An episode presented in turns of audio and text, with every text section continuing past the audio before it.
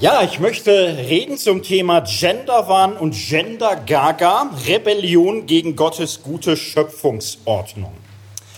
Ähm, zum Thema Gender halte ich seit sechs, sieben Jahren immer wieder mal Vorträge. Wer hat das Stichwort denn schon mal gehört? Gender. Okay, wenn ich das vor fünf, sechs Jahren gefragt habe, da hat sich so ein Drittel so ein bisschen gemeldet. So, wenn ich vor zwei, drei Jahren gefragt habe, da haben sich schon so zwei Drittel, drei Viertel gemeldet. Inzwischen waren es gefühlt alle. Das ist ein Thema geworden.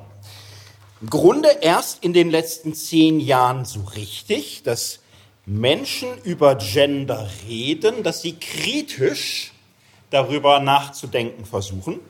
Seit zehn Jahren haben eine Reihe von äh, Zeitschriften und Zeitungen das Thema entdeckt äh, seriöse Zeitschriften haben das aufgegriffen. Im Feuilleton konnte man Sachen lesen wie, ich bringe mal ein Zitat, das Gender-Dings ist keine Forschung, sondern eine quasi religiöse Dogmatik, die unnötig Steuergelder verschlingt. So in einer konservativen Zeitschrift. In den letzten Jahren ist es politisch auch mehr und mehr entdeckt worden. Etwa die AfD nimmt sich des Themas immer wieder an. Auf einer AfD-Seite fand ich folgendes Zitat. Die Theorie des sogenannten Gender Mainstream besagt, dass Männer und Frauen sich nur deswegen voneinander unterscheiden, weil sie von der Gesellschaft dazu erzogen werden. Biologische und genetische Unterschiede gibt es demnach nicht. Und die Geschlechterrolle, Gender, ist ein Lernprogramm, das man umprogrammieren kann und muss. Wenn ihr mal Gender Mainstream googelt, werdet ihr zwei Sachen feststellen. Erstens, alle, die das so schreiben, sind dagegen. Und zweitens, Ahnung davon haben sie nicht.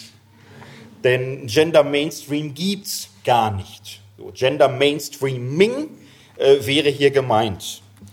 Man könnte jetzt ähnliche ähm, Dinge finden auf Seiten der NPD, da klingt das ganz genauso, nur dass dann immer dazu gesagt wird, etwa bei Judith Butler, dass sie einen jüdischen Hintergrund hat, aber ich zitiere sowas erstmal lieber nicht. Es gibt ähm, aber auch viele Christen, die sich des Themas angenommen haben und die das seit vielen Jahren immer wieder ähm, äh, in den Vordergrund schieben kann man etwa bei der katholischen Vereinigung Kirche in Not Sachen dazu finden, dass das eine dämonische Ideologie sei, ja sogar eine teuflische Ideologie. Vor einigen Monaten, Jahr 2016, beklagte ein spanischer Kardinal in seinem Land eine regelrechte Eskalation gegen die Familie. Das äh, war das, was er in der staatlichen Förderung der Gender-Ideologie sah. Und er sagte, diese sei das heimtückischste, das es in der ganzen Menschheitsgeschichte gegeben hat. Auf der Vatikanischen Familiensynode hat ein anderer Kardinal das so beschrieben, eine theologische Unterscheidung befähigt uns, heute zwei unerwartete Bedrohungen zu sehen, wie zwei apokalyptische Tiere, die aufeinander entgegengesetzte Pole anzusiedeln sind. Auf der einen Seite die Idolatrie, der Götzendienst der westlichen Freiheit, auf der anderen Seite den islamischen Fundamentalismus. Um ein, Schlag zu, ein Schlagwort zu benutzen, wir befinden uns zwischen Genderideologie und ISIS. Der Kardinal führte aus, dass diese beiden Hauptideologien die Ehe und Familie frontal angreifen, dass sie das Wesen des Menschen, die Menschlichkeit des Menschen vernichten wollen. Das äh, findet sich auf einem äh, deutschsprachigen katholischen Internetportal. Dazu wird dann kommentiert, in eindeutigen, klaren Worten, die keine Rätsel aufgeben, wie dies bei Worten des Papstes und unserer völlig verweltlichten deutschen Bischöfe der Fall ist, hat der afrikanische Kardinal damit Ehe und Familie gegen alle Angriffe verteidigt. In letzter Zeit ist das aber auch ein Thema, wo Naturwissenschaftler sich mehrfach zu geäußert haben. Letztes Jahr und dies Jahr kamen zwei Bücher raus von einem Kasseler Biologen, von einem äh, Konstanzer Biologen. Der ähm, Kasseler Evolutionsforscher schreibt etwa, dass mit der Geschlechterforschung eine quasi religiöse Strömung unter der Tarnkappe des Gender Mainstreaming Fuß fasst und immer mehr gleich einem Krebsgeschwür sämtliche Fachgebiete erobern möchte. Er hat jetzt die Verteidigung aufgenommen. Gender, Gender Mainstreamings wird manchmal eine sogenannte Gender Agenda zitiert und aufgeführt. Von einer katholischen Journalistin wurde das vor über 20 Jahren entwickelt. Die fasst das so zusammen. Worum geht's denn in dieser Gender Agenda? Sie sagt erstens, Das Ziel ist, die Welt braucht weniger Menschen und mehr sexuelle Vergnügung. Es braucht die Abschaffung der Unterschiede zwischen Männern und Frauen sowie die Abschaffung der Vollzeitmütter. Zweitens, da mehr sexuelles Vergnügen zu mehr Kindern führen kann, braucht es freien Zugang zu Verhütung und Abtreibung für alle und Förderung homosexuellen Verhaltens, das dabei nicht zur Empfängnis kommt. Drittens, in der Welt braucht es einen Sexualkundeunterricht für Kinder und Jugendliche, der zu sexuellen Experimentieren ermutigt. Es braucht die Abschaffung der Rechte der Eltern über ihre Kinder. Viertens, die Welt braucht eine 50-50 Männer-Frauen-Quotenregelung für alle Arbeits- und Lebensbereiche. Alle Frauen müssen zu möglichst allen Zeiten einer Erwerbsarbeit nachgehen. Fünftens, die Religionen, die diese Agenda nicht mitmachen, müssen der Lächerlichkeit preisgegeben werden. Die Gender-Agenda. Das wird manchmal so zitiert, als wäre das von Wikileaks, als hätte irgendjemand so eine Agenda da aus Versehen liegen lassen und glücklicherweise sind wir durch barmherzige Whistleblower aufgeklärt und wissen jetzt, oha, da kommt was auf uns zu. Man muss dazu sagen, die Frau hat ähm, eine sehr klare Auffassung von den Dingen dieser Welt. Das darf man ja alles haben. Sie selbst sagt aber, ähm, das ist nicht das, was gesagt und vertreten wird. Sie sagt, ich spitze es mal zu, worauf es hinausläuft. So, ne? Das ist keine Agenda, die irgendwo in der UNO gefunden wurde auf dem Schreibtisch des Generalsekretärs, sondern eine bewusste Zuspitzung einer Frau, die manche Entwicklung sehr kritisch sieht. Ich habe mal so angefangen, denn ich wusste, es ist halb eins, es ist mittags, es ist Sommer, wir wollen ja wach bleiben auch. Das ist auch wichtig und da habe ich so ein paar Hallo-Wach-Zitate. Jetzt müssen wir uns fragen, oha, das ist ja ähm, starker Tobak. Und wenn die alle sich einig sind, die, das kann ja nicht falsch sein. Oder? Wenn so Leute, atheistische Naturwissenschaftler und katholische Kardinäle, äh, linkssoziale Herz-Jesu-Sozialisten und äh, rechtspopulistisch-völkische Bewegung, wenn die sich alle mal einig sind, worin sind sie sonst nicht alle einer Meinung?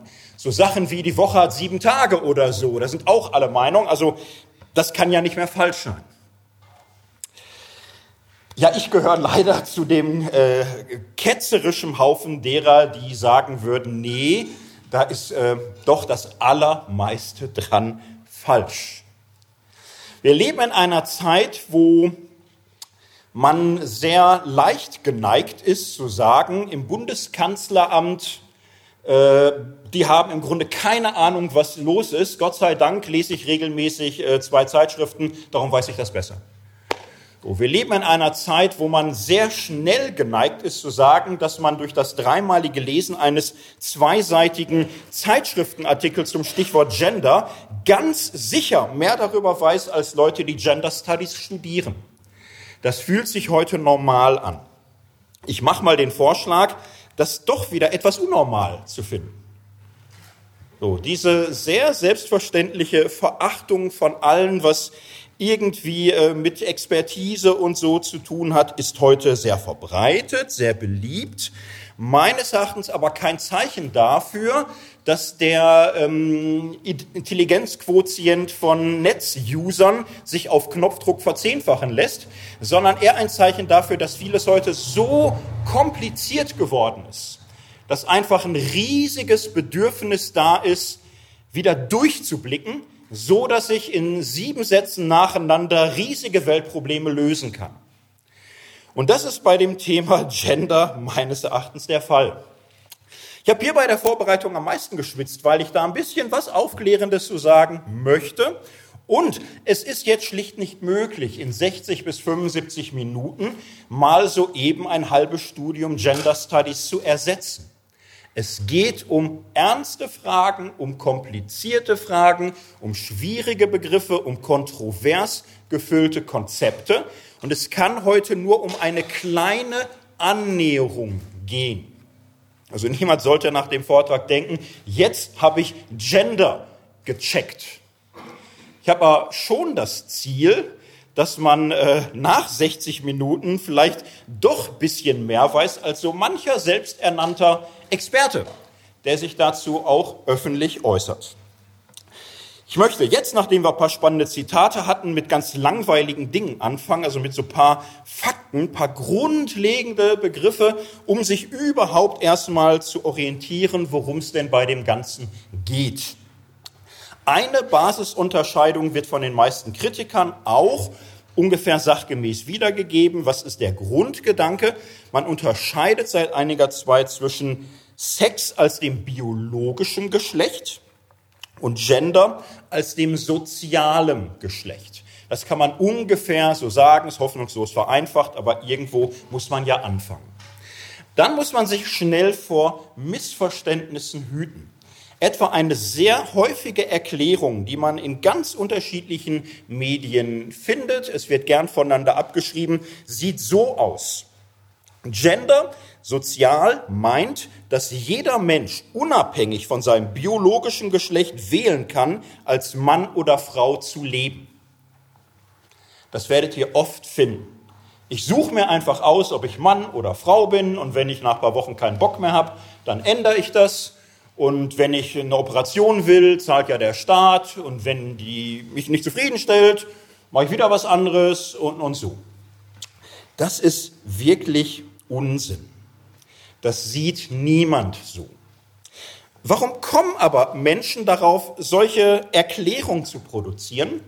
Nun, das Missverständnis rührt daher, Gender als soziales Geschlecht wird häufig erklärt, es handelt sich dabei um eine soziale Konstruktion. Und da denken Menschen, ja wie, das konstruiere ich doch nicht, dass ich ein Mann oder eine Frau bin. Ich stelle mich vorm Spiegel, zur Not nackig, dann sehe ich doch. So, ich konstruiere doch nicht mein Mannsein, das ist doch da. Ähm, dem liegt ein großes Missverständnis zugrunde, was soziale Konstruktion heißt. Soziale Konstruktion ist in sämtlichen Geschichts-, Kultur- und Sozialwissenschaften etwas ganz Alltägliches. Vielleicht wird es darum auch zu wenig erklärt, wenn manchmal Wissenschaft auf äh, Menschheit trifft. Da gibt es sicher auch ein Erklärungsdefizit bei. Ich versuche es mal an einem recht unstrittigen Beispiel zu erklären. Am Beispiel Sklaverei. Sklaverei gibt es. In unserem Kulturkreis kann man sagen, gab es. Und mit Sklaverei war die Konstruktion verbunden. Man sagte, manche Menschen sind von Natur Sklaven und andere sind von Natur Freie. Das konnte man nach Völkern unterteilen, aber auch nach so Menschentypus. Und das galt als natürliche Ordnung oder geschöpfliche Ordnung oder wie auch immer. Man ist von Natur Sklave. Du musst gehorchen und arbeiten bis zum Umfallen. Das ist deine schöpfungsgemäße Bestimmung. Und ich sag, wo es lang geht, das ist meine Natur. Das ist richtig so. Wir wissen heute, dass das keine natürliche Ordnung war, sondern ein Verbrechen. Ein Verbrechen, was in diesem Sinne naturalisiert wurde. Es gibt keine Menschen, die von Natur Sklaven sind. So, aber was passiert, wenn Menschen jahrzehntelang so leben?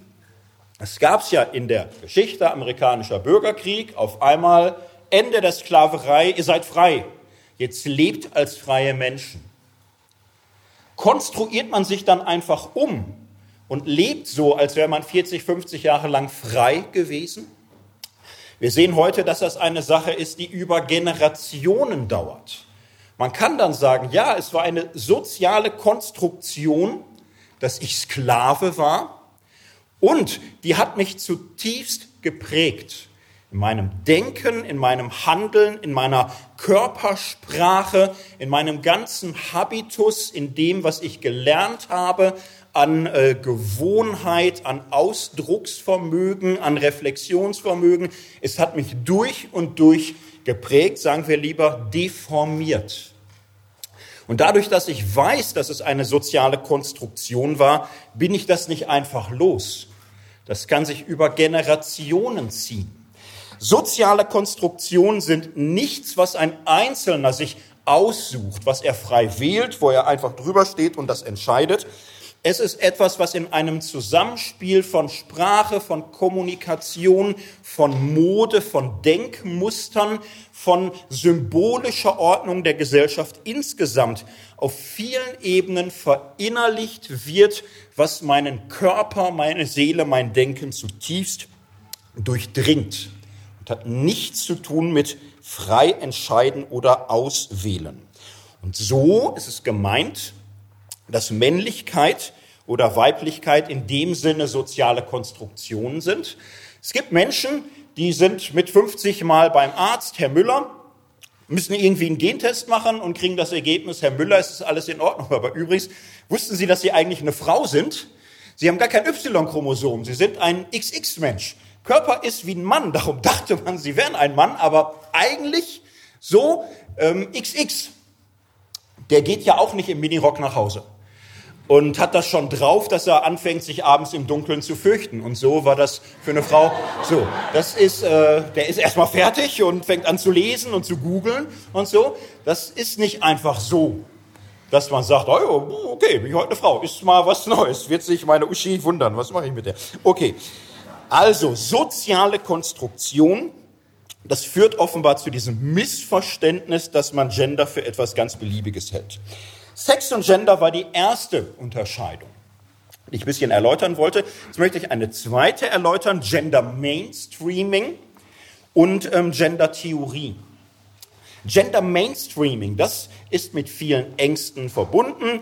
Ähm, ganze Geschichte kann man überall googeln. Das ist in 80er Jahren entstanden worden auf verschiedenen Frauenkonferenzen, auch im Bereich der UNO, wurde dann auf der Weltfrauenkonferenz in Peking formuliert als eine Gleichstellungspolitik. Es wurde bei der EU übernommen, ist in Deutschland in den meisten mittelwesteuropäischen Ländern übernommen worden, auch staatlicherseits vom Familienministerium.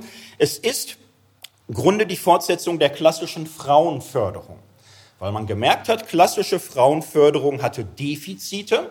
Man ließ alles irgendwie laufen und dann sagte man, Frau Schmidt, wären Sie vielleicht gern Frauenbeauftragte? Dann, dann war die das und die guckte sich alles an und sagte, ja, das gefällt mir nicht und das gefällt mir nicht und das und hatte schnell den Ruf einer Meckertante weg und so richtig ging das alles nicht. Gender Mainstreaming versucht das Ganze anders aufzudröseln.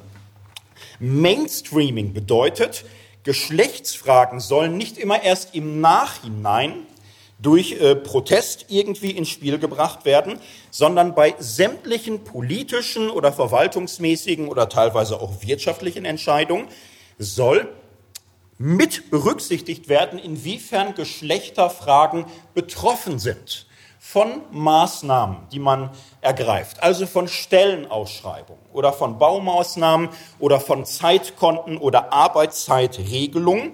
Man ist dann immer verpflichtet, von vornherein zu sagen, das kann sich so auf Frauen auswirken, auf Männer, so Schwangerschaft, Erziehungszeit und so weiter. Das soll man mit berücksichtigen. Das Zweite, ein Vorteil, den man sah, war, äh, bei Gender Mainstreaming geht es nicht nur um Frauenförderung, beide Geschlechter sollen berücksichtigt werden. Also es geht nicht nur darum, die armen, armen Frauen immer als förderungswürdig zu sehen, sondern vielleicht auch mal zu sehen, wo äh, Männer Förderungsbedarf haben oder vielleicht auch so ein bisschen äh, dysfunktional rummachen. So, also da einfach mal andere Themen und andere Frage in den Blick zu bekommen. Drittes Ziel war, über die rechtliche Gleichberechtigung der Geschlechter hinaus soll auch überlegt werden, ähm, wie man reale Chancengleichheit herstellt, wie man die eine oder andere gläserne Decke, also die ähm, Nachteile im Aufstieg oder in der Karriere, wie man das mit berücksichtigt oder wie man auch bestimmte Berufsbilder äh, davor bewahrt, allzu einseitig nur mit Männern oder Frauen besetzt zu werden. Gender Mainstreaming. Jetzt gibt es Menschen, die Gender Mainstreaming im Verdacht haben, ganz schlimme Dinge äh, mit den Menschen zu wollen. Äh, so in die Richtung, dass Mann und Frau sein wird grundsätzlich abgeschafft und äh, man wird irgendwie ein Dingsbumswesen oder muss sich sonst wie als Älter 1 und Älter 2 anreden lassen und äh, die Männer sind jetzt auch Herr Professorin und sonst wie. So, das ist die Befürchtung, die man damit verbindet. Da muss man ähm, eine weitere Unterscheidung jetzt hinzufügen.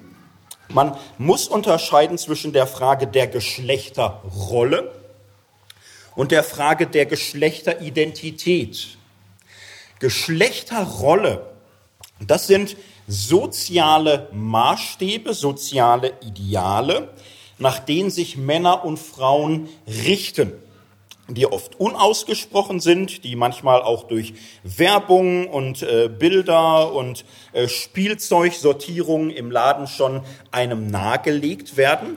Bei solchen Geschlechterrollen wird überhaupt nicht bestritten, dass Männer Männer sind und Frauen Frauen sind. Es wird aber gefragt, nach welchen Mustern orientieren die sich? Und sind manche Muster vielleicht problematisch? Was macht es mit Frauen, wenn in öffentlichen Darstellungen die meisten, die man äh, Frauen, die man heute sieht, vor äh, 200 Jahren als dem Hungertode nah empfunden worden wären. So, was macht das mit dem eigenen Körperbild, dass ich ständig öffentlich nicht so bekleidete Damen sehe und äh, dann mich im Spiegel sehe und mir das Eis nicht mehr schmeckt? Oder ich sonst irgendwie denke, ach, die äh, Schwimmbadsaison, die ist ja sowieso rum spare ich mir. So, also um solche Dinge, Geschlechterrollen wird darüber nachgedacht. Geschlechteridentität ist eine andere Frage.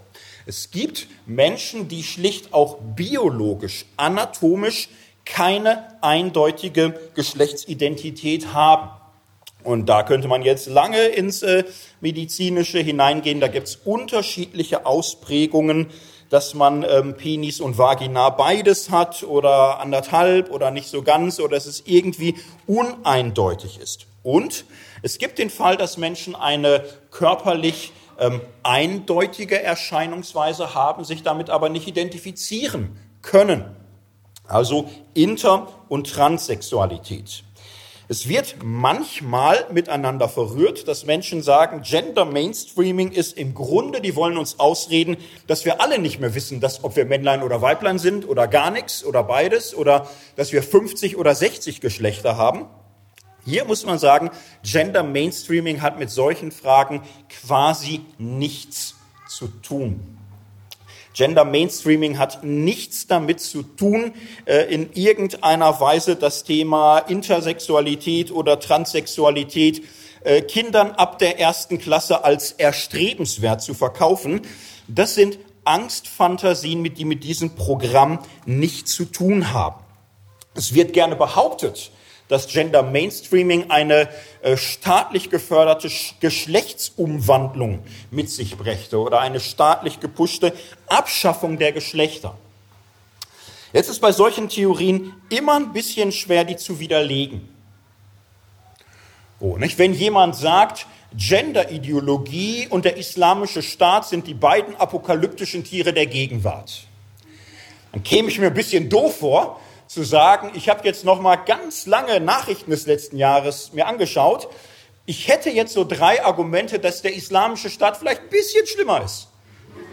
Käme ich mir doof vor. Ne? Ich denke, Menschen, die auf so Ideen kommen, kann ich nur noch sagen, hört, hört. So. Das sind Menschen, die offenbar keine Lust haben, irgendwie jetzt auf, lass uns mal einen Dialog machen, vielleicht lernen wir beide was voneinander. Das ist ein bisschen schwierig. So. Ähm, aber ich möchte zwei Punkte nennen, an denen man vielleicht merken könnte, dass Gender Mainstreaming nicht das ist, was man manchmal darunter vermutet. Das erste ist, es gibt ja viele Menschen, die das sagen. Gender Mainstreaming ist eine teuflische Verschwörung und äh, die UNO, die EU und die Bundesregierung steuern das und die kriegen uns alle klein. Ähm, das Lustige ist, all die Menschen, die das sagen und schreiben, die werden morgens wach und sind schon wieder nicht verhaftet worden und wurden schon wieder nicht in irgendeinem Brüsseler Gefängniskäfig äh, verfrachtet. So, es gibt ja Länder, da kannst du sagen, ich habe das Gefühl, der Erdogan ist gar kein lupenreiner Demokrat, der will hier den Rechtsstaat anschaffen. Du kannst es über Nacht merken. So, also man könnte auf die Idee kommen, dass du in Deutschland, in Brüssel und Europa viel sagen kannst und äh, die Tatsache, dass du jeden Morgen im eigenen Bett wach wirst, könnte dich auf den Gedanken bringen, vielleicht ist es nicht ganz so schlimm, wie ich gedacht habe. Aber das überzeugt nicht jeden. Dann würden sie sagen, ja, red du mal, bei uns ist die Verführung im Grunde noch viel raffinierter. So, die, die tun so, als könnten wir frei reden, aber im Grunde hinter den Kulissen arbeiten die daran, uns irgendwann doch zu kassieren. Ich möchte auch einen zweiten Punkt nennen, an dem man merken kann, dass Gender Mainstreaming vielleicht etwas weniger teuflisch und dämonisch ist. Nämlich äh, den schlichten Umstand, es gibt ja Bibliotheken und da kann man äh, feministische Literatur lesen. Und ähm, wenn man dann ein bisschen schaut, ältere feministische Literatur, Anfang des 21. Jahrhunderts, da äh, gibt es nicht so den geheimen Jubel, Gender Mainstreaming, jetzt machen wir sie fertig. Wow, wir gestalten die Gesellschaft um. Nein, überhaupt nicht. Da findet man viele Texte, wo extreme, radikale Denkerinnen und Denker sagen, Gender Mainstreaming, jetzt wird das Ganze neoliberal versifft. Unsere emanzipatorischen Anliegen werden im Grunde hier abgewickelt. Das ist jetzt Diversity, um die Unternehmen noch schlagkräftiger zu machen. Jetzt werden auch die Frauen reingezogen in den kapitalistischen Verwertungsbetrieb und alle unsere emanzipatorischen Ideale werden verraten. Das kann man vielfach lesen. Spätestens da sollte man überlegen, vielleicht ist Gender Mainstreaming etwas weniger teuflisch als befürchtet. Oder man braucht die Überlegung zu sagen, wie raffiniert die sich anstellen, kann man gar nicht mehr ermessen. Aber ähm, okay, kann man machen. Würde ich nicht empfehlen. Gender Mainstreaming in diesem Wort heißt Gender. Gar nicht äh, Gender im Sinne von sozial konstruiert oder im Sinne von Geschlechteridentität, von Trans und Inter und Queer. Im Rahmen von Gender Mainstreaming heißt Gender einfach Geschlecht, heißt einfach Berücksichtigung von Mann und Frau. Es ist ja ein anderes Gender. Wir sind so ein bisschen ungewohnt mit dem Wort, so dass man schnell denkt, überall wo Gender draufsteht, äh, ist immer derselbe ideologische Inhalt. Hm, zwischen Sozialamt und Sozialdemokratie gibt es Unterschiede. Man muss nicht in die SPD eintreten, wenn man Sozialwissenschaften studiert, nur weil die auch sozial heißt. So, das eine ist Politik, das andere ist Wissenschaft, Sozialamt ist Verwaltung. Und das hat was miteinander zu tun. So, die Frage, hat das Wissen was miteinander zu tun? Ja, es hat was miteinander zu tun, aber es sind völlig verschiedene ähm, Kategorien oder völlig verschiedene Dimensionen des gesellschaftlichen Lebens. Gender kann einfach Geschlecht meinen. Es gibt Gendermedizin. Da geht es um die schlichte Frage, warum hat man bislang ähm, Prothesen oder Medikamente immer so entwickelt, dass es für den Mann gerade passt und die Frau dann am Magen kriegt, wenn sie das schluckt oder so ein bisschen eckig geht. So, warum versucht man nicht für Männer und für Frauen und vielleicht auch für große und für kleine medizinische Maßnahmen anzupassen? Das ist Gendermedizin. Und da geht man ganz normal davon aus, dass es erstmal Männer und Frauen gibt und versucht, darauf Rücksicht zu nehmen. Dass man sehr lange in der Medizin erstmal 100 Prozent auf den Mann gezielt hat, das ist wiederum ein Thema, was Gender Studies interessant finden. Das finden die interessant und die haben auch den bösen Verdacht, dass es kein Zufall war, weil sie so den merkwürdigen Zusammenhang sehen, dass ja auch in der forschungsintensiven Ärzteschaft auch die Geschlechterverteilung ähm, von absoluter Gerechtigkeit noch einen gewissen Sicherheitsabstand gehalten hat. So, und äh, da könnten eventuell Zusammenhänge bestehen, über die man nachdenken kann. Also, Geschlechterrolle und Geschlechteridentität muss man deutlich unterscheiden. Im Gender Mainstreaming geht es quasi ausschließlich um Geschlechterrollen, um Mann und Frau in einem fast langweiligen Sinne. In den Gender Studies, in unterschiedlichen Wissenschaftsbereichen, da geht es nicht um Politik, da geht es um Wissenschaft, da werden Fragen gestellt. Da wird untersucht, da wird geforscht im naturwissenschaftlichen Bereich, im historischen, im sozialwissenschaftlichen, im kulturwissenschaftlichen, da wird viel gearbeitet. Manchmal hört man, es gibt über 200 Gender-Lehrstühle in Deutschland. Auch äh, das ist nicht so. So, es gibt 200 Lehrstühle von Professorinnen und Professoren, die haben bei ihrer Forschungsspezifikation das Stichwort Gender, weil es sind normale Historiker, normale Juristen, normale Wirtschaftswissenschaftler, die haben dabei einen Forschungsschwerpunkt und in ihrem äh, Lehrstuhl gehört das dazu. Es sind aber normale Professuren. Und die wirklichen reinen Gender-Lehrstühle reden wir von einer kleinen zweistelligen Zahl. Das findet ihr aber mehr oder weniger nie bei Gender-Kritikern mal so auseinander erläutert. In dieser Gender Studies gibt es in der Tat Theorien und Entwürfe und Überlegungen, wo auch mal ein bisschen radikal und wild gedacht wird. Das ist ehrlich gesagt der Sinn von Wissenschaft. Also eine Wissenschaft, wo immer das drin steht, was man gestern schon für vernünftig hielt, braucht man nicht. So, das ist Wissenschaft, die in Diktaturen geliebt wird. Da muss man nichts befürchten. Äh, eine Universität, wo es nicht mehrere Profs gibt, wo man das Gefühl hat, die sind kurz vorm Durchdrehen, taugt eigentlich nichts.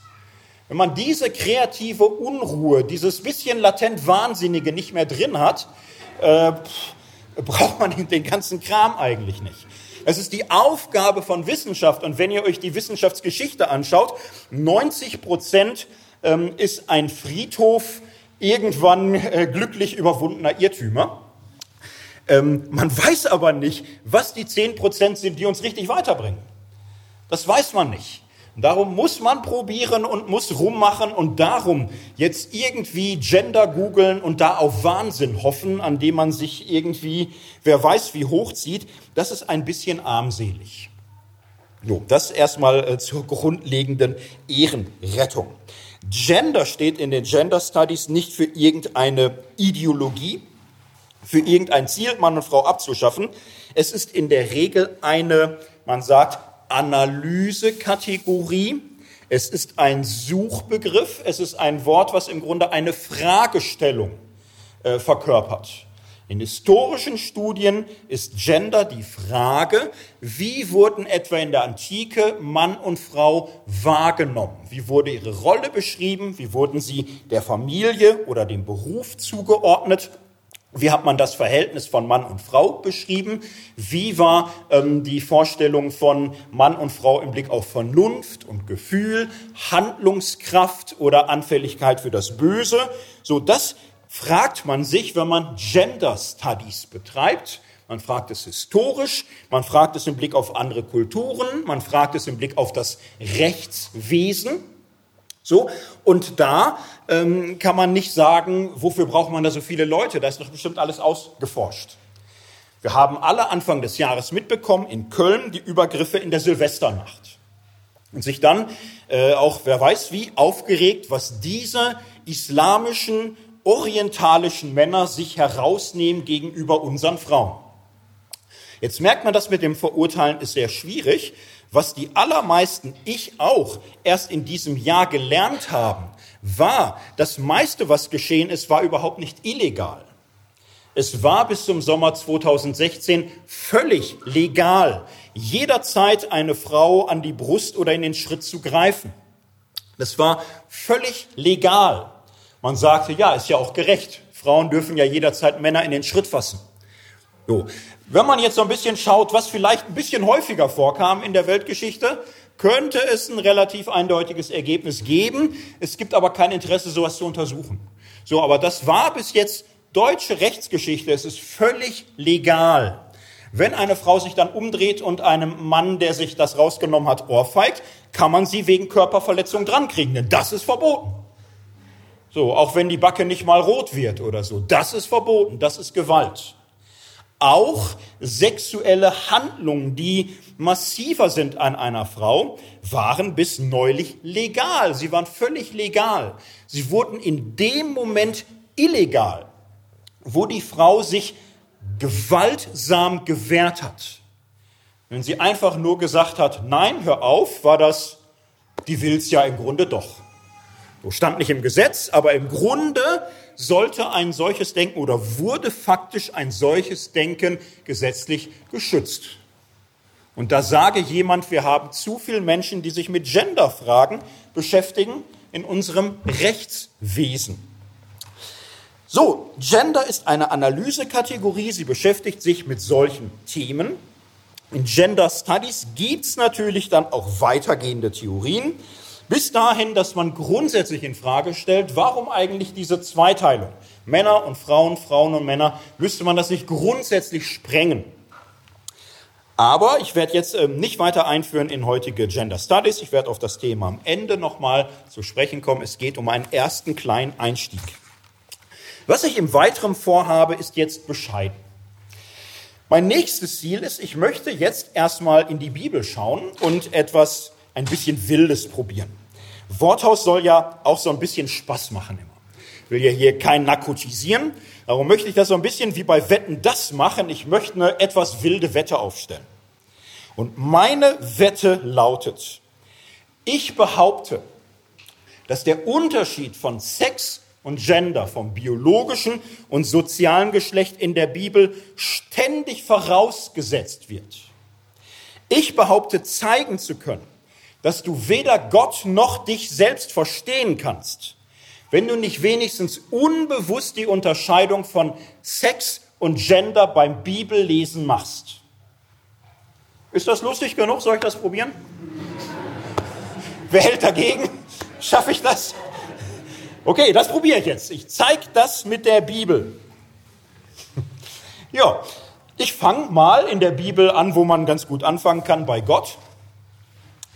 Und äh, möchte es erstmal bei ihm deutlich machen. Es gibt äh, von Gott, äh, über Gott, eine Aussage im Hosea-Buch. Ist insgesamt sehr interessant. Hätten wir viel Zeit, könnten wir über Hosea 11 viel machen. Ich habe leider viel vor, darum nur das Ende. Da heißt es am Ende, denn ich bin Gott und kein Mann. Es kommt das dem einen oder anderen vielleicht nicht so bekannt vor. Die meisten Bibelübersetzungen, da steht das gar nicht. Den meisten Bibelübersetzungen steht, denn Gott bin ich und kein Mensch. Jetzt will ich nicht eine Verschwörungstheorie äh, stricken und sagen, da seht ihr mal, wie diese männerversifften Übersetzerkomitees euch da die Emanzipation verweigern und so. Nein, nein, man kann das so machen. Weil, wenn man äh, jetzt schreiben würde, Gott bin ich und kein Mann, könnte man ja fragen, eine Frau ist er oder so. Nein, das ist so gemeint. Ish für Mann wird häufig im Hebräischen stellvertretend für Mensch verwandt. Ein bisschen wie im Englischen Man, Mann und Mensch, L'homme, der Mann, der Mensch, Französischen, so das ist in vielen Sprachen wie Mann in Deutschland ja auch sagt, man sagt, wenn man meint, alle sagen. So. Auch die Sprache hat natürlich so ihre eigene Getränktheit durch ein bestimmtes Denken. Aber wörtlich heißt es hier, ich bin Gott und kein Mann. Was in dem Hosea-Text interessant ist, ist, dass insgesamt hier Gott sich beschreibt mit einer Reihe von quasi weiblichen Verhaltensweisen, die man damals Frauen zugeschrieben hätte. Etwa solchen, dass er einen Säugling an seinen Busen hebt, sagt, ich habe sie gestillt, ich habe sie laufen gelehrt. Also sehr, sehr interessant, alles sehr weiblich und eben dieser Spitzensatz, Gott ist kein Mann. Das ist etwas, was auch an anderen Stellen im Alten Testament ausgeführt wird. Etwa ähm, Numeri 4. Mose 23, 19. Auch hier heißt es, Gott ist kein Mann, dass er lüge. So, auch hier machen die meisten Übersetzungen, Gott ist kein Mensch, dass er lüge, weil man möchte das nicht in eine männerfeindliche Ecke irgendwie lesen, aber wörtlich wieder, Gott ist kein Mann. Und aller guten Dinge sind drei, durch dreierlei Zeugen soll alles beglaubigt werden. 5. Mose 4, heißt es, Gott redete mit euch und ihr saht keine Gestalt. So hütet euch, dass ihr euch nicht versündigt und euch irgendein Bildnis macht, das gleich sei einem Mann oder einer Frau. Das mit den Frauen hat man sich in der Kirchengeschichte gut dran gehalten. Mit den Männern Müssen wir noch mal überlegen. Ne? Aber da hätte ich das eine oder andere Bild vor Augen, wo ich das Gefühl hätte, der sieht aus wie ein Mann. Kann eigentlich gar nicht sein, der ist ja keiner, aber war irgendwie dann doch naheliegend. Gott ist weder Mann noch Frau. Können wir uns darauf einigen? Ich höre keinen Widerspruch, das beruhigt mich ein bisschen. Denn das ist natürlich etwas, was dann, wenn man die Frage anders formuliert, manche doch provoziert. Die Jahreslosung dieses Jahr lautet ja, ich will euch trösten, wie eine, äh, eine Mutter tröstet. Da haben manche gesagt, guck mal, wie schön, wir haben eine Jahreslosung, die erinnert uns an das Mutterherz Gottes. Und das ist eine Formulierung, da wurden doch so manche unruhig. So, die wären nie unruhig, wenn man sagen würde, das Vaterherz Gottes, da wird es ihnen innerlich weit und warm. Aber Mutterherz Gottes, da werden die ganz unruhig. Und wenn man denen dann sagt, keine Angst, äh, Gott hat keine Gebärmutter, der ist keine Frau, das war einfach ein Bild. So, dann sind die immer noch unruhig und sagen, nee, das ist aber ein verbotenes Bild. Denn Gott ist Vater. Er ist wesensmäßig Vater. Vielleicht wird er manchmal verglichen mit weiblichen Eigenschaften, aber im Wesen ist er männlich und manchmal gibt es dann so ein paar komische Restverse noch. Nun, das halte ich für vollkommen unbiblisch. Finde, hier ist die Bibel völlig eindeutig, dass Gott kein Geschlecht im Sinne von Sex hat. Und das halte ich äh, gesamtbiblisch auch für ganz entscheidend. Es gibt ja in der Religionsgeschichte durchaus Konkurrenz für Gott. Die heidnischen Obergötter wie El oder Zeus, die sind männlich. Die haben einen Penis und sie benutzen ihn auch. So, das ist völlig eindeutig für die. Uranus hat einen Kronos schlägt ihm ab, Aphrodite wird daraus noch geboren. Das war so die antike Vorstellung, dass im männlichen Samen der ganze Mensch drin ist. Die Frau ist so ein Gefäß, da wird das da zum Warmhalten reingelegt, wird ein bisschen größer und so, aber im Grunde ist alles im Mann darum Aphrodite. Da reicht im Grunde das abgeschlagene Gemächte von Uranus, das fällt dann ins Meer das Meer guckt sich um und sagt keine Frau, nee, nee, ist egal, kriege ich hier die Aphrodite raus oder die Venus dann auf Latein. So, die haben einen Penis, unser Gott nicht. Das ist äh, ein Wesensunterschied zwischen unserem Gott und den heidnischen Göttern. Der biblische Gott hat keine Genitalien. Er steht jenseits der Geschlechterdifferenz. Wenn wir von Gott aber als großem Du sprechen, von einem persönlichen Gott, dann können wir Menschen nicht anders, als ihn männlich oder weiblich zu beschreiben. Wir kennen eben nur männliche oder weibliche Personen. Und wenn es heißt, dass Mann und Frau zum Bilde Gottes geschaffen sind, ist das offenbar auch gleichermaßen legitim. Es sind immer Bilder, es sind immer Metaphern und Übertragungen, die eben gerade nicht das Wesen Gottes erfassen können, sondern Gott in seiner Zuwendung zu uns. Wenn es heißt, dass Gott das Licht ist, ist man ja auch nicht so schlau, wie man denkt, wenn man fragt, Welle oder Teilchen. Oh, ne, das ist ja auch nicht gemeint. Das ist auch ein Bild für das Wesen Gottes, der eben nicht nur ein Licht unter vielen ist, sondern das, in dem man alles sieht.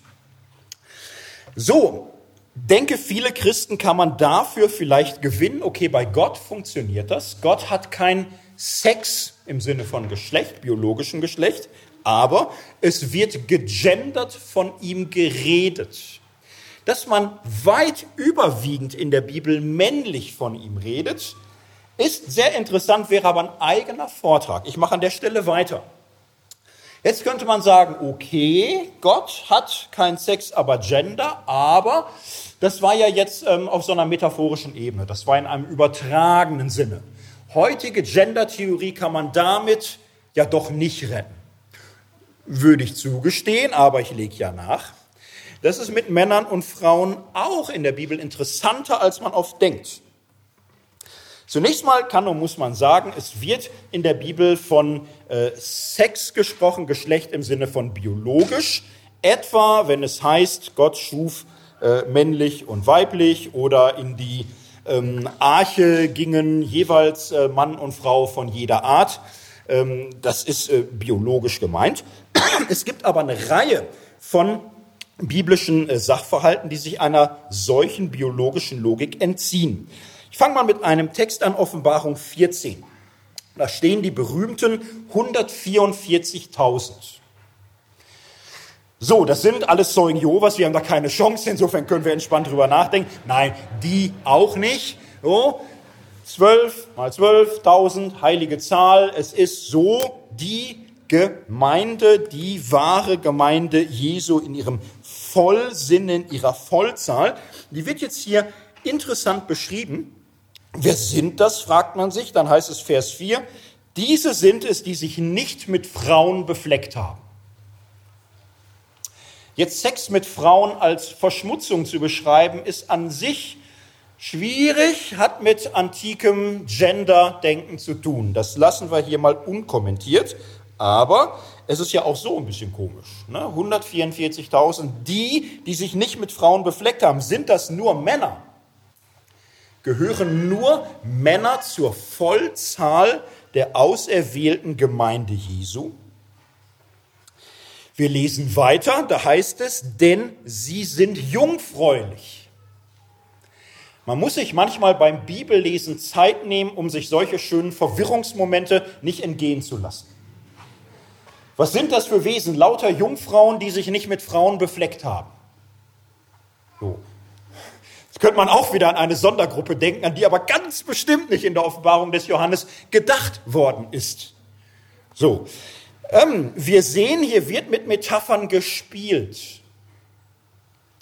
Die Metapher, mit der man hier spielt, sind offenbar ähm, die, Jungfräulichkeit ist ein Bild für Reinheit, ein Bild für Treue. In der Regel ist es ja eigentlich nur bei der Verlobten wichtig. Äh, man wird ja bei einer Siebenjährigen nicht sagen, holde Jungfrau, komm her oder so. Das ist ja völliger Blödsinn. So, ne? Und ansonsten war in der Antike, im alten Israel, ab einem gewissen Alter, ab einem sehr frühen Alter, wo man in keinem westlichen Land Führerschein bekommt, äh, der Drops auch gelutscht.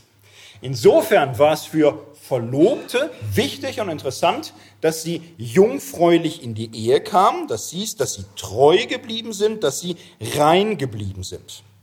Und dies galt in der Regel für Frauen, da war es interessant, da gab es Nachweismöglichkeiten.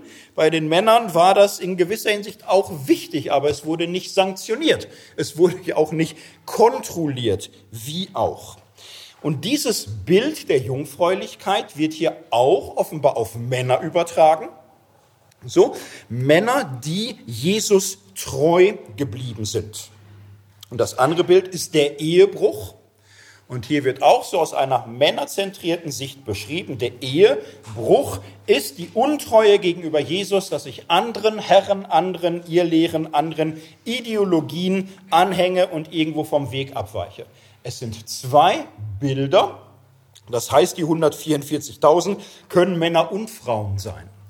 Es sind sicher aber auch Männer, denen hier das Bild der Jungfräulichkeit einfach mal so zugemutet wird. Das ist ein Bild, was wir vielfach finden in der Bibel. Ganz typisch ist aber auch etwa die Braut. Auch in der Johannesoffenbarung am Ende heißt es, der Geist und die Braut sprechen, komm. Alle Männer müssen sich Jesus gegenüber im Bild der Braut einfinden. Auf Jesus warten ist das Gleichnis die törichten Jungfrauen. So, und auch hier nimmt man fünf so Jungfrauen, fünf so Jungfrauen. Auch da geht es nicht darum, oha, die Frauen haben ja echte Klippen noch zu bewältigen, wenn sie beim himmlischen Mahl mit Jesus dabei sein wollen. Nein, das ist ein Bild für alle. Auch die Männer sollen sich in diesem Jungfrauenbild finden. Auch die Männer sollen sich als Braut Christi wiederfinden und etwa das hohe Lied in der Bibel, eine Sammlung sehr irdischer Liebeslieder, wurde die ganze Kirchengeschichte hindurch so gelesen, dass hier Menschen, überwiegend Männer, sich gegenüber Jesus oder gegenüber Gott als Braut empfinden und nach seinem Kuss sich sehnen und nach äh, den Streicheleinheiten von ihm. Und bis heute funktioniert das in Liedern. Bis heute können Männer offenbar sich jungfräulich oder bräutlich fühlen. So ein bisschen den Eindruck, das lässt auch manchmal nach. Oh. Aber in der Kirchengeschichte ist das völlig normal. Nur ein paar Verse, dass etwa dem Apostel Paulus das leicht von den Lippen ging. Er kann den Thessalonichern sagen, obwohl wir unser Gewicht als Christi Apostel hätten einsetzen können, sind wir unter euch mütterlich gewesen. Wie eine Mutter ihre Kinder pflegt, so hatten wir Herzenslust an euch. Zwei Verse später dreht das weiter und sagt, ihr wisst, dass wir wie ein Vater seine Kinder, einen jeden von euch ermahnt und getröstet und beschworen haben, euer Leben würdig des Gottes zu führen. Ihr seht, das ist so ein bisschen mehr mahnen, beschwören, so, und trösten, kuscheln, geborgen, pflegen, das ist weiblich. Wir sehen aber, ähm, Mann und Frau, männliche und weibliche Beschreibung sind soziale Rollenmuster. Und es ist für Männer in der Bibel selbstverständlich, weibliche Rollenmuster so zu lesen, dass man sich damit ganz und gar identifiziert. Natürlich in einem Sinne von Gender. So, es gibt keine Männer, die sich so hineingesteigert haben in einem mystischen Rausch äh, des Hohen Liedes, dass sie am nächsten Tag irgendwie sagten, ich glaube, ich bin über Nacht trans oder so. Ich habe meine männliche Identität gestern Nacht. Das äh, ist nicht so. so. Es ist ein Switchen, was Menschen offenbar immer schon gekonnt haben. Die Männer. Jetzt ein paar Frauenverse. Es ist äh, eine Reihe von Aussagen in, in der Bibel, wo es schlicht heißt, seid männlich und seid stark. Auch hier die meisten Übersetzungen machen dann gleich, seid mutig, seid tapfer. So, ne? Heißt eigentlich männlich. Auch das gilt natürlich für Frauen wie Männer. Überhaupt ist männlich sein in vielen Sprachen eingegangen quasi in so ein Komplimentwort. Wir wurde zu Virtus, Tugend. So, prüft selbst, ob weiblich oder wie ein Mädchen, ob das in der Regel Lob ist oder nicht so. Oh, ja? Ähm, also vielfach werden Frauen so angesprochen, seid männlich. Sie werden auch auf Christus als ihr Urbild hingewiesen. Das Ziel ist, mit Christus gleichgestaltet zu werden. Es gibt für Frauen hier kein anderes Maß. Es heißt nicht, ihr Männer werdet gleichgestaltet mit Jesus, ihr Frauen, naja, ihr wisst schon mit Maria. So. Ähm, nein, dieses männliche Bild Christus gilt auch für Frauen.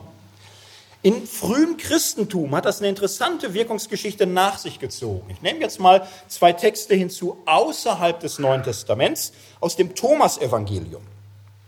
Thomas-Evangelium, Vers 114 lautet so: Petrus sagt, ähm, Maria soll von uns gehen, denn die Frauen sind des Lebens nicht würdig. äh, vielleicht ein guter Grund, dass das nicht äh, kanonisch wurde. So, ne, dann wäre Petrus nicht als Stifter des Papsttums in Frage gekommen. So, aber Thomas Evangelium sagt er weg mit den Frauen. Jesus sagt dann, siehe, ich werde sie ziehen, damit ich sie männlich mache, damit sie zu einem lebendigen Geist werden, der euch Männern gleicht. Denn jede Frau, wenn sie sich männlich machen wird, wird in das Königreich der Himmel eingehen. Wenn das auf irgendeinem Workshop vom Kirchentag mal so gesagt würde und irgendwer von der falschen Zeitschrift das zitiert, wenn die sofort sagen, was für ein neumodischer Müll heutzutage da ausgebreitet wird. Das ist 2000 Jahre alt. So, vor 2000 Jahren war das eine mögliche Beschreibung. Sollte man ein bisschen komisch finden, aber war eine mögliche Beschreibung für Erlösung. Jetzt könnte man sagen, Thomas Evangelium war da was nicht mit Gnosis, sehr, sehr, sehr kompliziert, lassen wir alles weg. Ganz ähnlich zweiter Clemensbrief. Den hält niemand für heretisch oder für Sondergruppe oder schwierig. Apostolische Väter Anfang des zweiten Jahrhunderts nach Christus. Da heißt es, als der Herr selbst von jemandem gefragt wurde, wann sein Reich kommen werde, sagte er, wenn die zwei eins sein werden und das Äußere wie das Innere, und das Männliche mit dem Weiblichen weder männlich noch weiblich ist. Genderwahn in der Urkirche. So, uralter Text war damals normal. konnten die mit umgehen. Ich möchte eine Sache von Paulus noch bringen, auch das wird durch die meisten Übersetzungen er dann immer verkleistert. Auch Frauen müssen sich im Neuen Testament vielfach männlich anreden lassen. Galater 4 heißt es, solange der Erbe unmündig ist, ist zwischen ihm und einem Knecht kein Unterschied, obwohl er Herr ist über alle Güter, sondern er untersteht Vormündern und Pflegern bis zu der Zeit, die der Vater bestimmt hat. So, kleines Mini-Gleichnis. Und dann fährt Paulus fort, so auch wir. Als wir unmündig waren, waren wir in der Knechtschaft der Mächte der Welt. Als die Zeit erfüllt war, sandte Gott seinen Sohn, geboren von einer Frau und unter das Gesetz getan, damit er die unter dem Gesetz waren erlöste, damit wir die Sohnschaft empfingen. Weil ihr nun Söhne seid, hat Gott den Geist seines Sohnes gesandt in unsere Herzen, der da ruft, aber lieber Vater, so bist du nun nicht mehr Knecht, sondern Sohn. Wenn aber Sohn, dann auch Erbe durch Gott. Jetzt machen da sämtliche gutmeinenden Übersetzungen immer sofort statt Sohn Kind draus, weil ansonsten wäre das ja so männerzentriert. Warum steht da Sohn? Ja, weil die Söhne geerbt haben. Hätte Paulus antiken Leuten geschrieben, ähm, hier, es geht hier um Erbe und auch du sollst die Tochterschaft empfangen, würde jeder denken, ja, so Mist gehe ich wieder leer aus. So. Es erbt man eben nur als Sohn. Und insofern, wenn auch die Frauen erben, wenn sie die Kindschaft erben, muss man Sohnschaft sagen. Sonst haben sie eben kein Erbe. Und dass das eine interessante Sache ist, über die Paulus auch so ein bisschen nachdenkt, sieht man etwa im Römerbrief, denn da wechselt er mitten im Gedankengang im Griechischen aus einer männlich zentrierten Sprache hin zu einer geschlechtersensiblen Sprache. Da hieß es wörtlich so, jetzt immer Luther, bisschen wörtlich gemacht, welche der Geist Gottes treibt, diesen Gottes Söhne. Ihr habt nicht einen knechtischen Geist empfangen, dass ihr euch fürchten müsst, sondern ihr habt einen Geist der Sohnschaft empfangen, durch den wir rufen, aber lieber Vater. Und dann macht er weiter, der Geist gibt Zeugnis unserem Geist, dass wir Gottes Kinder sind. Sind wir aber Kinder, so sind wir auch Erben. Ganz interessante Stelle. Er hätte ja auch hier mit Söhne weitermachen können, zumal es ja danach auch wieder Erben heißt. Der Apostel Paulus hat manchmal einen schlechten Ruf er gilt nicht als Frauenversteher. Ähm, ich werde morgen und übermorgen noch dafür kämpfen, dass Paulus einer der progressivsten Menschen der Antike überhaupt war. So, manches so antik und aber morgen und übermorgen, wir werden hier Paulus äh, fast zum Frauenversteher machen. Und das wäre auch so ein Beispiel, ne, wo er sich hier geschlechtersensibel macht. Zwischenfazit. Männlich und weiblich ist in der Bibel oft biologisch gemeint, sehr oft aber auch schlicht sozial. Männlich und weiblich steht für bestimmtes Rollenverhalten, für bestimmte Charaktereigenschaften. Das heißt, Gender ist nicht irgendein Gaga, sondern Gender ist selbstverständlich und notwendig. Was wir in den letzten 50 Jahren gemacht haben, ist, dass wir das uns bewusst gemacht haben. Wir haben es auf einen wissenschaftlichen Begriff, auf ein Konzept gebracht. In der Bibel ist es der Sache nach längst vorausgesetzt. Ich möchte jetzt fragen nach der genaueren Beschaffenheit der Rollenmuster, die bei Gender im Sinne von sozialem Geschlecht vorausgesetzt waren.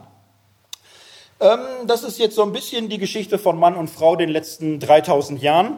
Das müssen wir ähm, sehr hetzen. Aber es gibt da so viel Gutes und Kluges zu, da ist jetzt auch nichts äh, neu zu offenbaren, einfach äh, bewusst zu machen, wie es gewesen ist. Und ich möchte euch ein sehr vereinfachtes Schema vorstellen, mit dem man die Weltgeschichte in den letzten 3000 Jahren so ungefähr in den Griff kriegen kann. Und zwar so, in der alten Welt, die an manchen Orten bis heute dauert, war das Verhältnis von Mann und Frau schlicht so, dass man sagen kann Herrschaft. Die Männer herrschen über die Frauen, die Frauen gehorchen den Männern. In der Neuzeit, die manchmal schon in der Renaissance anfängt und äh, hier und da jetzt gerade dämmert, ähm, ist das Verhältnis ein bisschen anders. Hier ist es Komplementarität, Ergänzung, Wesensverschiedenheit, aber Gleichwertigkeit, sodass sich hier zwei Wesensverschiedene auf einer Ebene ergänzen. Und in der Gegenwart, da ist ein bisschen schwierig, man könnte jetzt mal sagen Gleichheit. Mann und Frau sind gleich. Da kriegen manche dann Angst, dass es äh, alle Unterschiede abgeschafft werden. Darum müsste man vielleicht lieber sagen Vielfalt. Es geht nicht darum, alle gleich zu machen, sondern die Verschiedenheit aller Menschen und die Individualität eines jeden Menschen anzuerkennen. Nur ein paar Zitate dazu. In der Antike kann Aristoteles, an und für sich ein kluger Kopf, sagen, männliches und weibliches verhält sich von Natur so zueinander, dass das eine das Bessere und das andere das Schlechtere, das eine das Herrschende und das andere das Dienende ist. Ganz normaler Satz, da ist keiner in, äh, vor Schreck zusammengebrochen, sondern sagte man, ja, so what, klar. So, männlich und weiblich hat ein Wertgefälle und ein Machtgefälle. Die Männer sind besser, die Frauen sind schlechter, die Männer herrschen, die Frauen gehorchen. Wert und Machtgefälle. Das zieht sich durch die ganze Antike hindurch. Es gibt Varianten. Es gibt durchaus in der römischen Kaiserzeit einige Denker, die da stark annähernd morgen und übermorgen viel ausführlicher zu diesen Themen auch im Mittelalter wird das so beschrieben. Damit war manchmal auch biologische Vorstellungen verbunden. Etwa Thomas von Aquin kann im Anschluss an Aristoteles sagen, die Frau ist im Grunde ein verfehlter Mann. So, eigentlich das wahre, richtige Geschlecht sind die Männer. So, und die Frauen sind so missglückte Männer. Das ist immer so die B-Ware, die Gott aber zulässt um der Fortpflanzung willen. Und die hat aber kein eigenes Wesen so. Sie ist wie der Mann, nur nicht so klug wie der Mann, nicht so stark wie der Mann, nicht so mutig wie der Mann, nicht so schön wie der Mann. So, überall weniger, schlechter. Wertgefälle, Machtgefälle. Ähm, Martin Luther, ich bin großer Martin Luther-Fan, ehrlich gesagt, aber äh, der Wahrheit die Ehre. Der sagt ganz schlicht so, den Weibern mangelt es an Stärke und Kräften des Leibes und am Verstand. Ganz normal.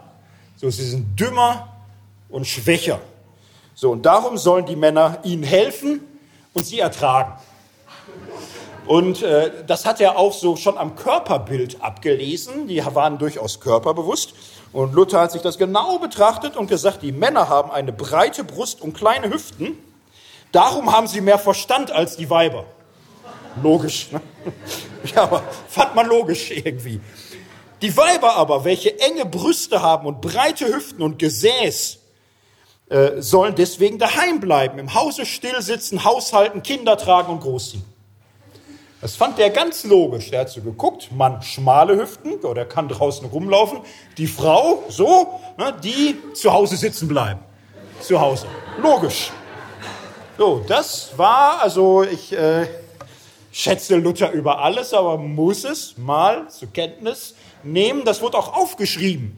Da haben sie nicht alle gesagt, oh Scheiße, heute hat er ein paar Wittenberger Biere zu viel und so, lass das geil. Das haben die aufgeschrieben, das kann man in den Tischreden so nachlesen, weil alle sagten, unser Dr. Martinus, was bringt der die Sachen immer so schön anschaulich auf den Punkt. Fanden alle super. Das nennt man Patriarchat. So, Wertgefälle, Machtgefälle. Das heißt jetzt nicht, dass die Männer äh, alle Tag und Nacht ihre Frauen verkloppt haben oder so. Ne? Also man sagte schon, erster Petrusbrief, gebt dem schwächeren Geschlecht die Ehre. So, ne? also nett sein, sie lieben, sich für sie aufopfern. So werden wir noch viel von hören. So, also man, man, das konnte man schon alles so irgendwie in Liebe und Güte. Das Menschenbild aber war so. In der frühen Neuzeit dreht sich das so ein bisschen um. Neuzeit heißt ja insgesamt, der Gedanke der Gleichheit setzt sich durch. Keine Unterscheidung mehr in Freie und Sklaven, in Adel, Bürger und Ritterstand, Gleichheit. Und dann lag es nahe zu sagen, okay, Mann und Frau, sind die etwa auch gleich oder was? Und was sich so herausbildet in dieser Zeit, ist eine neue Logik. Die funktioniert so, dass man sagt, naja, ähm, Mann und Frau sind verschieden, sie sind wesensverschieden, sie sind aber gleichwertig, gleich viel wert. Und wir müssen einfach ihre Wesensverschiedenheit ernst nehmen. Die Frauen sind das schöne Geschlecht und die Männer das starke Geschlecht. Die Männer sind das vernünftige Geschlecht, die Frauen sind das gefühlvolle Geschlecht. Die ähm, Männer können führen und leiten, die Frauen helfen und dienen. Die Männer können arbeiten und Leistungen bringen, die Frauen Familie pflegen und Geborgenheit stiften. Und die Logik war dabei, dass es gleich wertvoll, gleich gut. Vielleicht erkennt ihr das. Das ist das, was konservative Menschen heute glauben. Sie glauben damit, die traditionelle Familie, das traditionelle Geschlechterverhältnis für richtig zu halten. Sie wissen nicht, dass das etwas ist, was nichts zu tun hat mit antiken Texten, sondern Dinge, die man in der Romantik findet, in der Aufklärung, die man in Schillers Glocke findet oder bei Humboldt oder bei Schleiermacher. Nur das ist romantisches Denken. In der internationalen Forschung nennt man das gern auch viktorianisches Denken. Ein Denken, was so in Filmen der 50er Jahre im Grunde im Zenit steht. So die schöne Frau, der starke Mann. So, und das sind auch Dinge, die sich dann in der heutigen ähm, Körperperformance ausdrücken. So, das äh, war nicht immer und überall gleich und ähnlich, sondern ist etwas sehr Modernes. Ähm, für das andere jetzt keine weiteren Beispiele, denn die eine oder andere Frau hat irgendwann gemerkt, das ist auch ein kleiner goldener Käfig. Immer zu Hause zu sitzen und zu hören, du Liebe, du Gute, du Schöne, so wunderbar, wie du hier auch Wärme und, und so, großartig, alles großartig und äh, du musst nicht arbeiten, das, das, du wirst deine weiblichen Qualitäten verlieren. Es ist auch hart im Beruf, ganz schön hart geht's dazu, ist auch kalt so in der Arbeitswelt, viel zu kalt für deine weibliche Seele und so, die und, und so. Und gleichzeitig äh, haben die Männer gedacht, wenn ich jetzt hier anfangen würde, ein, ein Kind zu wickeln, ich hätte danach 14 Tage Männerschnupfen oder so. Das würde ich gar nicht mit klarkommen. Die eine oder andere Frau hat es irgendwann gemerkt und äh, gefragt, wie gerecht ist das? Wie ist es denn jetzt mit Männern und Frauen? Ist das so wie in der Antike, dass man sagt, Männer und Frauen sind mehr oder weniger gleich, nur dass die Männer in allem besser sind? Ist das so, dass man sagt, es sind eigentlich völlig verschiedene Lebewesen, die völlig verschiedene Qualitäten haben? Oder kann man sagen, es ist alles gleich? Keiner weiß mehr Bescheid, wir können die Wörter auch abschaffen. Viele erwarten heute die Lösung von den Naturwissenschaften sagen, die Naturwissenschaften, die sind der letzte Hort der Wahrheit. Ich finde es lustig, dass es auch sehr, sehr konservative Christen gibt, die dann sagen, die Naturwissenschaften, die kriegen das endlich wieder klar. Was sind Mann und Frau denn wirklich? Wenn man die naturwissenschaftlichen Bücher dann liest, da geht alles mit der Evolution los und ähm, der geschlechtliche Dimorphismus hat viel zu tun, auch mit sexueller Selektion und vielen anderen Dingen. Da gibt's Christen, die fest und treu an Adam und Eva festhalten, aber wenn Sie das lesen und es gegen Gender geht, dann ist alles egal. So, dann ist das, äh, dann passt das auch sehr schön. Was kriegt die Naturwissenschaft denn raus? Nun, es gibt Unterschiede. Klar, es gibt genetische Unterschiede, gonodale Unterschiede, hormonelle Unterschiede, es gibt im Körperbild Unterschiede, völlig klar. Ne? Männer haben in der Regel einen Penis, die Frauen nicht. Dafür haben sie eine Gebärmutter und können darin äh, schwanger werden. Die Männer halt nicht. Die Frauen können stillen. Die Männer können das gar nicht. Stimmt das? Stimmt nicht, ne? Genau, das ist nämlich falsch. Habe ich mal entdeckt vor ein paar Jahren, da las ich so ein Buch Alexander Humboldt, so Reiseberichte, was ich immer alles so lese. Und dann beschrieb er auf Teneriffa, wie er einen Mann fand, äh, der sein Kind stillte. Und der Humboldt fiel erstmal um und sagt, was machst du denn da? Und da sagte er, ja, ich habe Pech gehabt, meine Frau ist mir gestorben, war klein und so, in meiner Not habe ich es angelegt. Hat funktioniert. Wir haben ja alle kein Netzempfang, so beim Freakstock, aber googelt mal stillende Männer. Und in 0,1 Sekunden werdet ihr Sachen sehen, dann danach lebt er in einer anderen Welt. So, dann wisst ihr, es gibt mehr als möglich ist. Ja, Männer haben Milchdrüsen. Ich bitte das jetzt nicht misszuverstehen. Ich möchte jetzt nicht hier Beschwerden kriegen morgen früh von jungen Müttern, die sagen, was redest du denn da? Heute Nacht mein Freund mit mir das Kind wegstillt ist. Ich muss jetzt abpumpen, weil du so Sachen hier erzählst und so. Also, ihr Männer, liebe Brüder, kein Scheiß machen heute Nacht. Ne? Das ist ein Notmechanismus der Natur oder der Schöpfung oder von beiden. So für Notfälle, wenn dir heute Nacht deine Frau von Außerirdischen entführt wird und du mit deinem Säugling so im Gelände um Hilfe suchen sich verlierst, dass du nicht glaubst, in den nächsten 48 Stunden zurück zur Zivilisation zu finden. Dann, dann lege dein Kind an und bete, dass es funktioniert. Es, es könnte gelingen, ne, aber nur für so Fälle. Oh, ne? Aber es ist schon ein Beispiel, wo man merkt, so leicht ist es auch nicht. Bisschen kompliziert ist es. Ich möchte an einem anderen Beispiel mal deutlich machen, wie schwierig das ist. Mann und Frau naturwissenschaftlich. Wie ist das mit dem Einparken? Klassiker. Wer kann besser einparken, Männer oder Frauen? Ruft mal rein.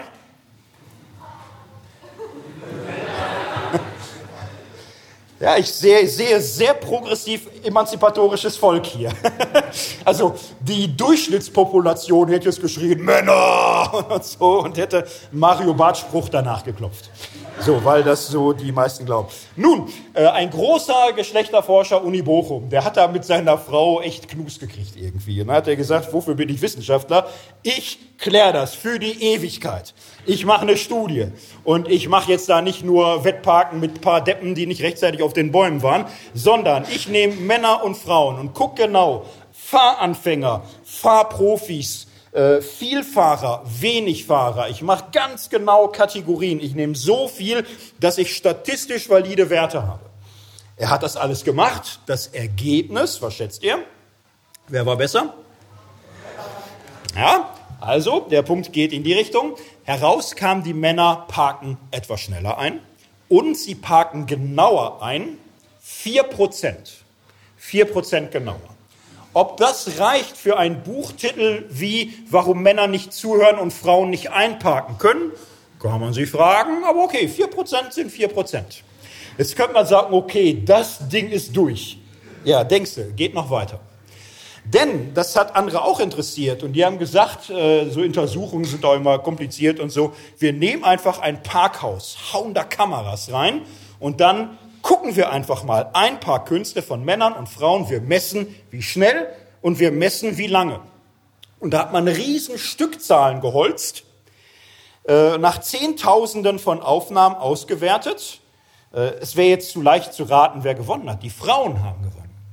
Sie haben schneller eingeparkt und sie waren besser drin in der Parklücke.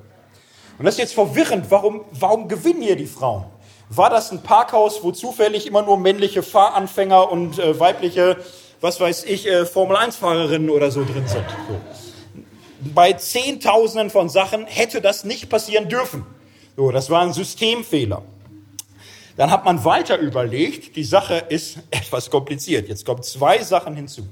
Das erste Experiment, da gab es eine Erklärung für. Denn Männer und Frauen, wenn man sie so vergleicht, sehr vieles ist gleich oder ähnlich. Es gibt paar Punkte, wo man deutliche Abweichungen sieht. Eine der deutlichsten ist das ähm, Vorstellungsvermögen im Blick auf Körperrotation. Also einen Körper zu nehmen und den so im Kopf umdrehen. Wenn man da Männer gegen Frauen antreten lässt, da haben die Männer einen relativ großen Vorsprung. Da kann man nicht daraus ableiten, dass man als Mädchen äh, sich für die Geometriearbeit besser rechtzeitig einen Attest holt oder so. Das wäre übertrieben, aber da gibt's was so. Rotationsvorstellungsvermögen. Äh, das war die Erklärung dafür. Jetzt kamen aber zwei Sachen ähm, dazu. Man hat dann die Leute gefragt, was glaubt ihr denn? Wer kann das besser? Die männlichen Probanden haben zu großer Mehrheit gesagt, ja, ich bin Mann, werde ich da besser einparken können. Ja, klar. Bei den Frauen gab es ein paar, die gesagt haben, ich kann das besser. Ein paar haben gesagt, ja, so ungefähr gleich. Und aber mehr als die Hälfte haben gesagt, ja, ich fürchte, mein Mann kann das besser. Und dann hat man Untersuchungen noch und noch, wo man sieht, wie man sich einschätzt bei Wettbewerben, hat erhebliche Effekte auf das Ergebnis. Je schlechter man sich bei etwas einschätzt, umso schlechter wird die Performance. Man hat viele Experimente gemacht mit Klassen, wo man denen gesagt hat, liebe Jungs und Mädchen, wir machen einen Mathe-Test. Ihr wisst ja, die Jungs sind immer ein bisschen besser als die Mädchen und die Mädchen kommen das nicht so gut hin. Wir wollen das einfach mal überprüfen, ob das stimmt. Wenn man so macht, hat man in der Regel das Ergebnis, yo, die Jungs haben gewonnen.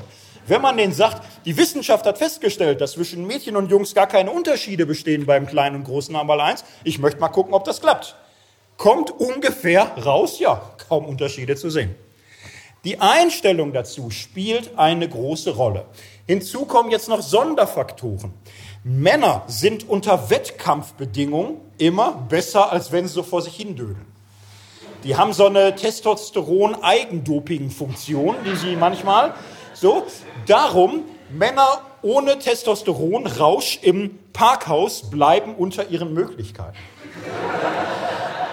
Und man könnte es jetzt noch komplizierter. Man könnte jetzt die weibliche Periode überlegen, muss man die rein oder rausrechnen. Man muss auch überlegen, so ich, mittleres Alter, Familie, drei Kinder, werde hormontechnisch mehr und mehr zur Frau.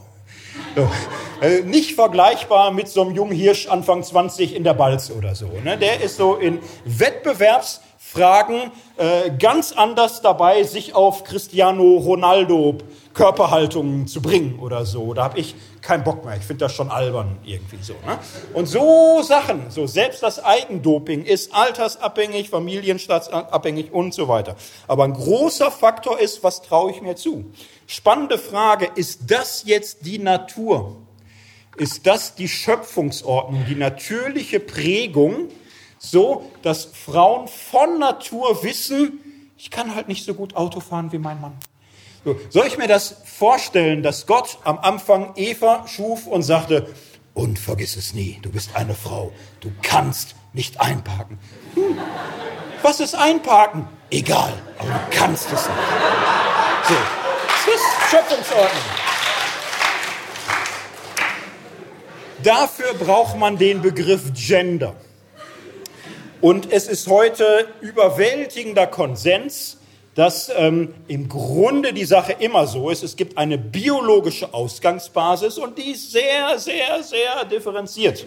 Und da sind manchmal Männer mit Startvorteilen gesegnet und manchmal Frauen. Es ist ganz sicher falsch, dass Männer immer besser, klüger, schlauer, stärker. Da ist die Antike einfach auf einem Holzweg. So. Und ähm, es ist aber auch nicht so, dass man sagen kann, die Frauen schön, lieb, zart, sanft, kuschelig und die Männer hart, böse, stark. Und so. Äh, es gibt aber diese Leitbilder. Es gibt diese Leitbilder und die machen natürlich etwas mit unserem Sportverhalten und insgesamt mit uns. Insgesamt kann man sagen, die statistischen Unterschiede zwischen Menschen desselben Geschlechts haben eine weitaus größere Spannweite als die durchschnittlich messbaren Differenzen von Mann und Frau. Heißt, Individuum zählt viel, viel mehr als Geschlechtsübrigkeit. Zweitens, statistische Durchschnittswerte sagen wenig aus über die konkrete Ausprägung bei bestimmten Individuen. Und eben drittens, die Unterschiede von Mann und Frau sind aus naturwissenschaftlicher Sicht keine Naturgegebenheit, sondern Ergebnis einer langen kulturellen Entwicklungsgeschichte, eines Wechselspiels von Natur und Kultur. Das typisch menschlichste ist im Grunde die Plastizität, die Bildbarkeit der menschlichen Natur. Menschen sind von Natur Kulturwesen. Und das, was ich mir als Leitbild setze, dem kann ich mich annähern. Ich kann Dinge aber etwa auch wie Einparken wirklich lernen. So, das ist möglich, sage ich jetzt mal mit meinem sozial formatierten Männergehirn. Letzter Punkt. Was machen wir mit dem Genderkrieg? So, ich habe schon eine Zeit lang geredet. Es ist im Grunde eine kleine Annäherung an ein komplexes, interessantes und wichtiges Feld.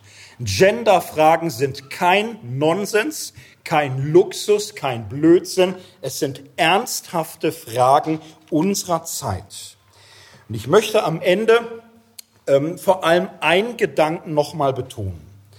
Es gibt Christen, die große Angst oder große Wut oder beides haben, wenn gewohnte Denkmuster in Frage gestellt werden. Und das ist kein gutes Zeichen. Man sollte mindestens die Dinge sehr genau prüfen. Man sollte verschiedene Ansätze mal miteinander vergleichen und nicht alles in einen Topf oder in einen Sack und dann feste drauf. Ich kann auch nicht verstehen, warum konservative Menschen auf der einen Seite völlig davon überzeugt sind, dass es für Kinder nichts Stabileres gibt als eine traditionelle Familie mit Vater und Mutter und klaren Rollenidealen und warum diese Eltern auf der anderen Seite große Angst davor haben, dass ihre lieben kleinen Kinder von irgendwelchen Lehrern, die grün wählen, verwirrt werden können. So, das ist doch komisch, dass Kinder jedes Jahr in die Schule gehen und da lernen, dass jährlich Millionen von Küken geschreddert werden, dass ihre Vorfahren Millionen von Juden getötet haben, dass Abermillionen von Kindern jetzt gerade auf der Flucht sind oder Hunger leiden oder beides. So, das ist Lehrplan. Und die sollen einen Kollaps kriegen, wenn sie hören, es gibt auch Männer, die sich mit ihrem biologisch männlichen Körper nicht identifizieren können. Da würde ich sagen, dann vertraut doch eurem Lebensmodell mehr Stabilität zu. So, dann seid doch konservativ und wollt nichts wissen von stillenden Männern und haltet das für ganz komisch. Aber wenn ihr so konservativ und selbstgewiss seid, dass das der Weg ist, warum ist es dann so schwer, Ausnahmen zu ertragen? Ich glaube, dass Gott da anders ist. Ich bring's mal auf den Formel. Gott liebt unregelmäßige Verben. Gott liebt Ausnahmen. Er hat diese Welt voller Ausnahmen geschaffen. Voller Menschen, die in den einfachen Mustern nicht aufgehen. Es gibt Männer, die wie typische Männer aussehen und Frauen, die wie typische Männer aussehen in diesem romantischen Sinne. Es gibt aber auch sehr viele Männer und Frauen, die dann zu nicht richtigen oder falschen gemacht werden. Es gibt eben auch zarte, gefühlvolle Männer, kräftige und rationale Frauen. Und was ist das für eine Schöpfungsethik, die solchen Menschen immer das Gefühl gibt, falsch zu sein, unnatürlich, nicht richtig, nicht männlich genug, nicht weiblich genug?